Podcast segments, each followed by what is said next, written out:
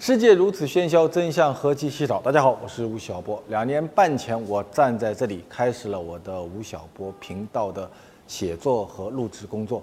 两年半过去了，世界仍然喧嚣，连川普当当上美国总统了。但真相呢？我们还在寻找的路上。两年半前，我开始做吴晓波频道的时候，很多朋友问我说：“你的 slogan 是什么？就是你的价值观和愿景是什么？”我不知道。我只知道我的读者不见了，我需要通过写作和视频的方式重新找到他们。在公号上线一周年的时候，我写了一篇文章，当时我们已经有将近一百万人。我说，我们这个公号所要面对的这群人，他们是认可商业之美，崇尚自我奋斗，乐于奉献共享，反对屌丝文化。也就是说，我们面对的是当今中国的新中产人群，我们为他们写作，和他们建立社群的关系。那么你会问我说，面对新中产人群，如果我们要提供一个商品给他的话，那这个商品的精神是什么呢？在一两年前我们也不知道，今天我们大概可以认可说是什么呢？是工匠精神。那么在今天是谁哪一代人最具有工匠精神呢？我们常常讲，像我们这些六零后、七零后是一批野蛮成长的一代，那比八零后、九零后像八九零同学这样呢，他们是垮掉的一代，是失去的一代。我明明是祖国的花朵，但是最近这段时间啊，我发现了很多有趣的案例，就是一批八零后、九零后的年轻人，他们成为了中国新工匠的一些参与者。今天我们要讲一把雨伞的故事，一个九零后怎么样用工匠的精神重新想象一把雨伞。我们有请宇航。金宇航，九零后，毕业于杭州师范大学高分子材料与工程专业。他是翡翠梦境品牌的创始人，致力于开发国内高档雨伞市场。他曾经为左小诅咒和痛痒乐队都制作过联名款的雨伞。宇航，胡老师你好。两把伞，我带了一把伞，嗯哼，打开来给大家看一下。好的，这两把伞呢？呃，这把是我们在日常生活中经常可以看得到的雨伞，也是人们最常使用的雨伞。最常使用伞，你在地铁口、地铁口、超市里面去买，最便宜十块钱，最贵大概二三十块钱。其实这个很大程度上代表了现在，呃，我们国家的人们对于一把雨伞的消费观念。我来给大家补充一下背景知识。我们国家可是晴雨伞的生产及出口大国呢，每年要生产四十五亿把晴雨伞，年产值高达六百七十五亿元。其中九亿把晴雨伞出口到国际市场，占到世界晴雨伞市场百分之六十五以上的份额。中国是全球最大的雨伞生产国，它有些是内贸的，有些是外贸的。对，所以这个大概外贸大概卖多少钱？嗯，我只知道这把伞，它厂家可能只赚两毛到三毛钱。所以这个伞是中国制造一个非常典型的一个故事。然后这是一把，OK，这把是我做的雨伞。对，那么它是做的雨伞，它是一个二十四 K 金啊电镀的一把雨伞。那么也是我们最开始做的花朵的形式。那么现在呢，有大量的厂商在模仿我们做花朵的样子。这个雨伞八九零去找男朋友应该是找得到了。大大的雨伞。遮住了我的脸，很漂亮，是个女士伞，对吧？女士伞，女士用的。是个女士伞，对。这个伞市场零售是多少价格？我们现在卖三百九十九块，卖三百九十九块钱一把伞。呃，还有一把伞，是是这一把，这一把是意大利的伞。对，这个是意大利非常有名的品牌。这把伞现在在国内，呃，门店要卖到三千一百元，要卖三千多。嗯，所以你看，在中国市场上有，呃。十块二十块钱的伞，然后呢，厂家呢每把伞赚两毛到三毛钱，嗯，也有人买三千多块钱的一把伞，这就是中国市场的一个宽幅。呃，宇航，你你是家族是做伞的吗？我不是，啊，对，你怎么会关注到雨伞这个行业呢？是这样，到这个行业，最开始故事是从我上大学三年级的时候开始。那么那个时候呢，我因为突然有一天，我觉得我不应该再用那种格子伞了。那么呢，我就去买了一把亚历山大麦昆的雨伞，哎，当时要可能要三千多块钱。你当时买一把三千多块钱的伞的第一个念头是什么？是找女朋友？哎哎，吴老师你歪楼啦，请回到主题。呃，不是，是我觉得一把伞，你知道要卖三千多块，是在当时很超出我想象的，因为它如此的昂贵。当时买了这把雨伞之后呢，用完我其实现在反过来想是。你花一笔钱，这笔钱可能超过你的一个承受范围，买一个好的东西，实际上会给你带来一些意想不到的收获。嗯，因为真正好的产品，你在使用它的过程中，你会发现真正的工匠精神，或者说大家做事细致到可以到这个程度。嗯，那么也是有了后来我可以自己做一把雨伞，一切都起始于其实那把麦昆的雨伞。就麦昆雨伞，你你买了那把伞，你打算在中国地区做一把跟这个意大利伞类似的一把雨伞？其实并没有，因为当时使用的过程中，我有一些直觉，已经感觉到这把伞有很多地方可以做得更好。其实，哦是对哦。然后呢，我也并没有产生一个做雨伞的念头，因为我家人，我的人生跟雨伞都没有关系。在那之前，直到后来我接到了啊、呃左小诅咒先生的电话，他是中国著名的当代艺术家，也是摇滚师，对，他需要正在做一个雨伞的项目，问我要不要去操盘这个事情，从设计到生产到销售，那我非常非常开心呢，然后我就接了这个案子，那么就从那边开始了。你帮左左小做了一把伞。对咱们说这把伞三千来块钱的伞，如果你是学高分子材料的嘛，它你说从细节角度来讲，它有什么特点？呃，是这样的，其实我们来判断一个奢侈品它的价格，很难从它的物料成本来推导它的售价了。那么它可能物料成本很低，但是它可以卖那么高，它是品牌的价值，很正常。但是这把伞从我们做雨伞的人来看，确实是有一些细节做得非常非常的好。嗯、比如说这个手柄，这个蓝色的手柄，它这个材料就非常非常难做。然后这把伞的伞布和伞骨架部分呢？OK，它的骨架很难通过外表来看出来它代工厂是哪里，或者说它的牌子是什么。但是它用的这种钢槽的骨是非常常见的一种做法了。嗯，布也很难讲。有些人会说我买了把雨伞，它的防水效果特别好，嗯，然后他认为这是一把好的雨伞，其实并不是这样。因为伞布想做到防水效果特别好，实际上成本很低，嗯，刷一个那个涂层，它防水效果就特别好，嗯。所以说，一个好的伞布呢，它是丝光感、柔软，然后呢，防水性几个维度综合起来，做的很平衡，它才是一个好的伞布。那么这把伞布现在在我们看来，呃，算是好的伞布，不过我们的产品已经超过它了，为什么你能超过它呢？就是因为我们的伞布是完全自己织的。就是我们在市面供应链上拿不到一个我们满意的伞布，然后我们去织自己织了一个布，你织布的话，如果你比如你给左小做一把伞，嗯，这个伞产量能够到多少？织布，因为我们是织定织定染，啊、这就意味着我们的起订量要一万米以上，有一一万把，一万米以上。呃，基本就是一万把左右吧。你做雨伞现在做了多少时间了？宇航是一个一九九二年出生的人，所以是个典型的九零后。嗯对，做了一年，嗯，有什么体会？难吗？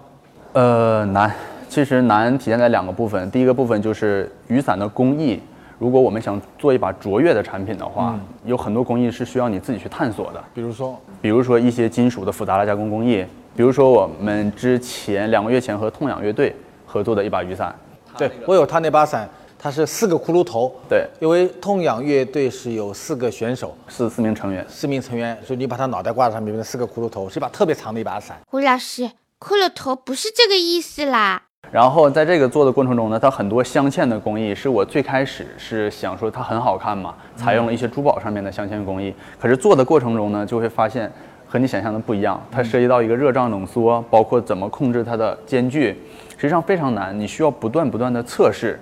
那么这些工艺我们之前是没有参考标准的，我们自己来摸索这个行业的制造标准，这个是最难的部分。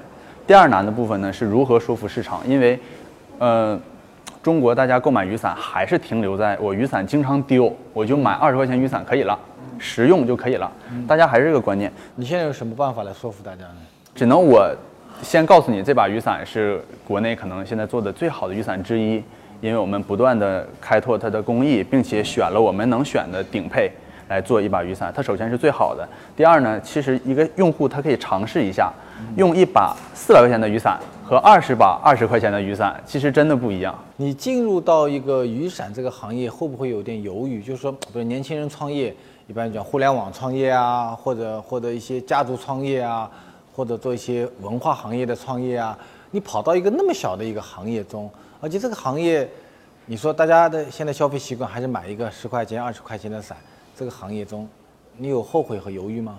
呃，犹豫和后悔其实完全没有，因为当时左小给我打电话的时候，我是觉得非常兴奋的。那么其实我完全没有考虑到所谓的后果，我以一个不知天高地厚的姿态进入一个雨伞市场来做一把雨伞。现在呢？现在犹豫吗？现在也没有，因为雨伞它本身是个挺好的品类。因为雨伞它其实算是配饰了，和鞋帽、箱包一样是配饰。可是它在中国特别奇怪的是，大家愿意为一个帽子、一个皮鞋花很贵的价钱，却不愿意围巾是吧？哎，一个围巾，却不愿意买一个好的雨伞。那我觉得这就是机会嘛。实际上消费观念大家在转变呢。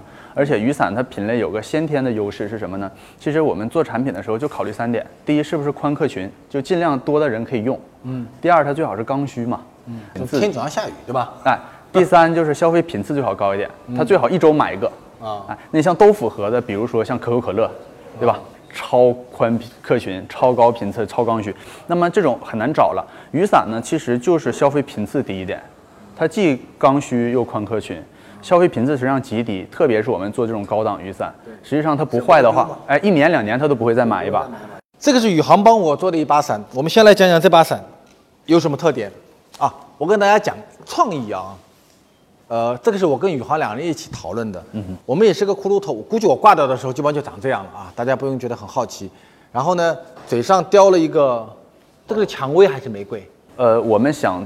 其实也没有定义它是蔷薇还是山茶花，就是一个花朵了，就这个花朵。对，它的意义是口吐莲花的意义。呃，脱口秀主持人了，脱口秀主持人了。对，大家看到这里有个笔的笔形。嗯哼，宇航，你来讲这个中间这一环是什么东西？哦，是这样的，这个是一个伞树。那么其实现在没必要在雨伞上放这么一个设计，有它是为了。给它约束住这这个几个散珠嘛，看起来更流畅一点，线条更美一点。那其实现在已经不需要了，我们还是保留了这个传统的设计。对的。那么这上面有六个小图案，可以看到是吴老师您的六本著作。哦，这大败局。哎，大败局。这大败局，这个是呃历代历代得得失，对得失。宇航很用心，把我六本书的封面的一个断面拿来放到这里，感谢感谢。这个是浩荡两千年。对，没错。这个。呃，这个是那个把生命浪费在美好的事物上的一个封面背影。对，这个是一百年跌宕一百年。对，这个是跌宕三十年。对，他六我的六本书。对，为什么要放六本书呢？是因为我们这个手柄实际上采取了很多金属切面的设计。嗯，这个金属切面我其实就是为了表达一个中国两千年来的跌宕起伏的商业史。它的一个兴衰锤炼的这个过程，那么这一切在在这个笔下呢，实际上就汇聚了这六本著作，是这样的一个寓意，对，是这样的。但是这个无数金属切面在我们制作的时候，给我们惹了非常多的麻烦。为什么？就是因为我们当时先想了这个非常帅的这个概念嘛，可是，在做的时候呢，就会发现故事不是这样的，就是因为做这个金属的时候呢，它是需要呃两边拼在一起，然后焊焊一起。这一段是金属。呃，这段是金属，那么这段是树脂，就是为了为了控制重量，啊，要不然会过于重嘛，啊，哎，就是不同的材质，我们要电镀成统一的质感，嗯，对这个是非常非常难的，我们需要不断的测试。啊，厂家愿意帮你来来来来折腾这些事儿吗？呃，其实我们在有一些供应链里面会运气很好，碰到一些有工匠精神的供应链，他会愿意去为你探索一些这个工艺的可能性。嗯，那么大部分时候实际上是没有的，只需要我们去。Push 他们，push 他们做一个工艺。对，说到这个无数金属切面，它需要有两个合模线，就两边一边一条线，是当时做好时候焊在一起的。可是这个线呢，我们要打磨干净，一打磨干净，问题就出现了，它会损害这个金属切面。那你这朵这朵花和这个骷髅头是同一个材料吗？也不是，因为花朵它边缘很薄。你如果倒掉，它会碎，对，它会碎，所以一定要用金属。啊，然后我用一个很长的螺丝拴进了这个里面，就就不会完全不会掉，不会完全完全不会掉，就你你拽它也不会掉，对，非常非常结实。然后这个伞布呢？哦，伞布是值得一提的，因为这个伞布是我们完全自己定制定染的，嗯，就是我们自己染的颜色。OK，它的这个可以看到，它这个丝光感就非常非常完美。嗯嗯哼，八九零，你看到上面区别吗？眼睛那么大的同学，看得出来吗？咱有没有区别？哪个更丝光感嘛，对吧？哪个更亮？包括手感，你可以摸得到。这个更柔滑一点。对，是这样的，就是我们真的是经历了漫长的过程来调这个手感。哦。对，因为在我们眼里，就是说做一个好的伞布，一定要手感、观感都好。观感呢，在室内暖光和室外阴天，它有不一样的颜色，质感都要很好才可以。我们我把两把伞打开来，我们静个音，听听它的声音是什么样的啊？好，没问题。我先打这一把意大利的伞啊，这样声音。你打那把伞，我们再打一遍看看。你先，你再打一遍。好，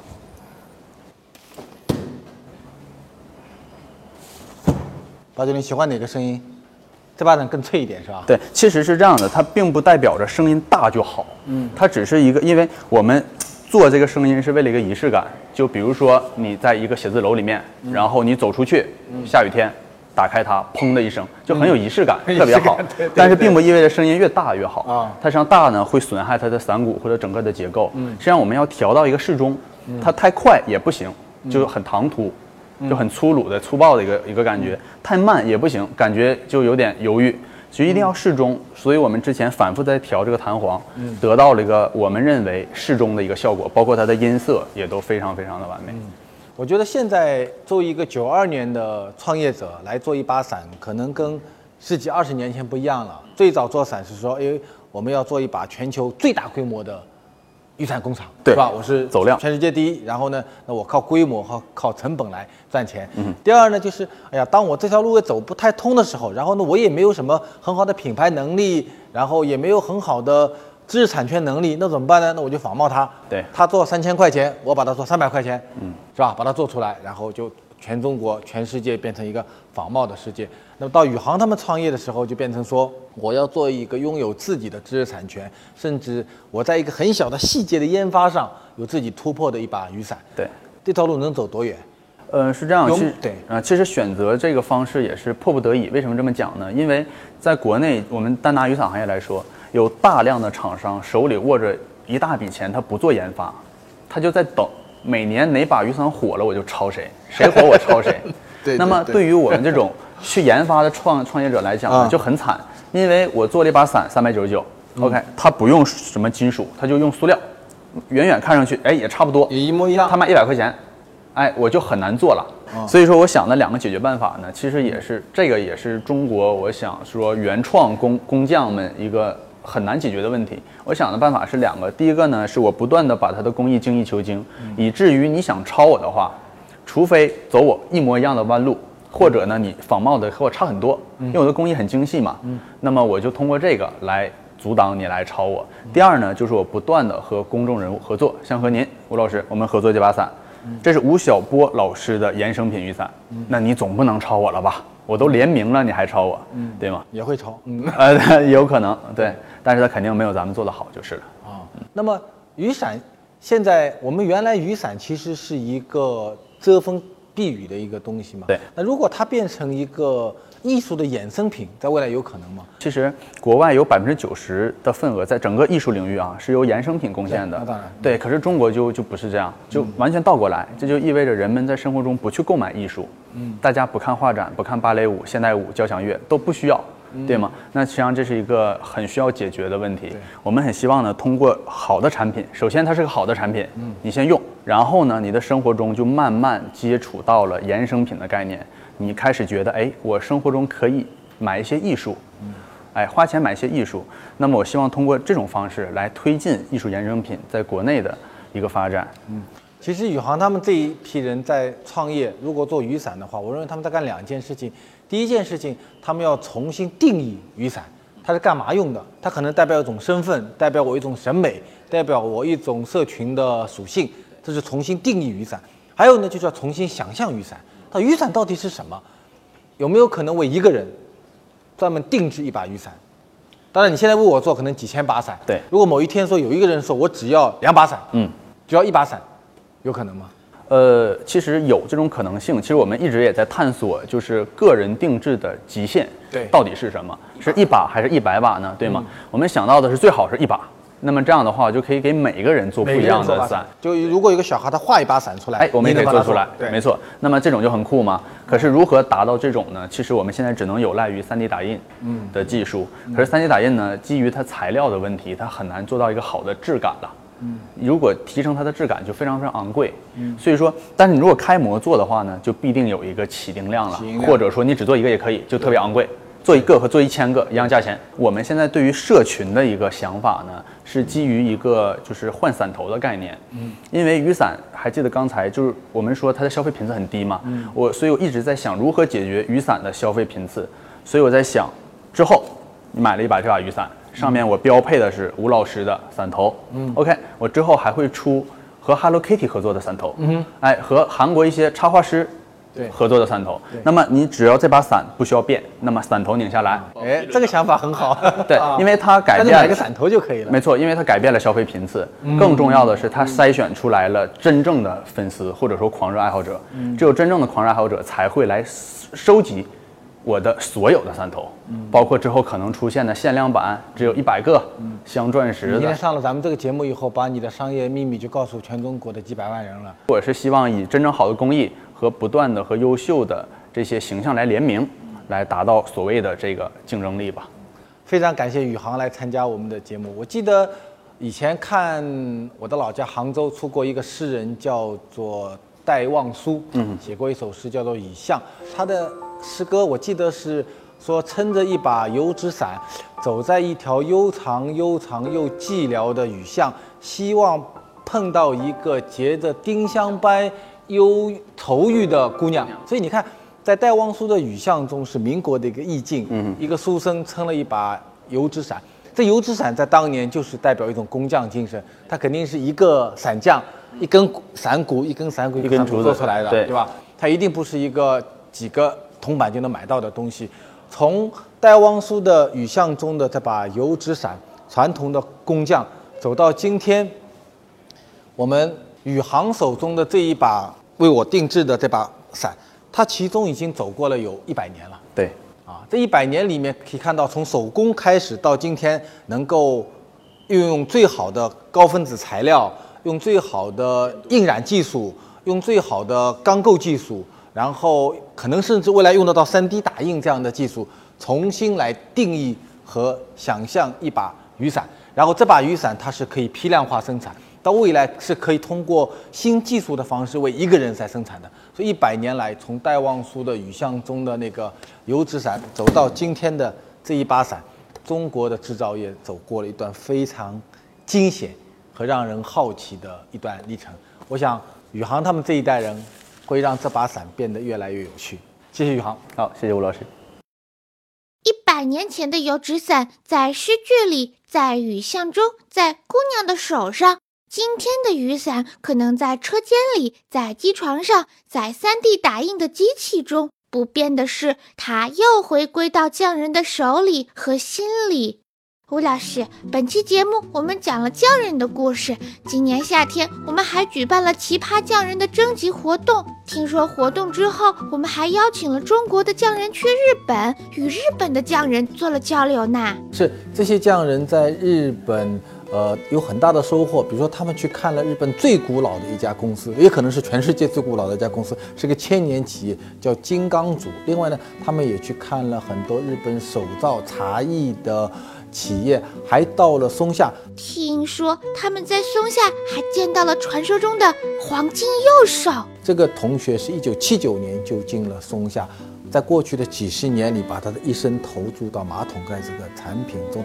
他们的形成最后集结为了一本书，叫做《造物之美》。也就是说，我们在未来啊，中国的新工匠精神和中国的中产消费将成为中国商业文明一个非常重要的一点。那么这一本书《造物之美》现在已经在美好的店预售了，马九的朋友，你马上可以去预定这一本书。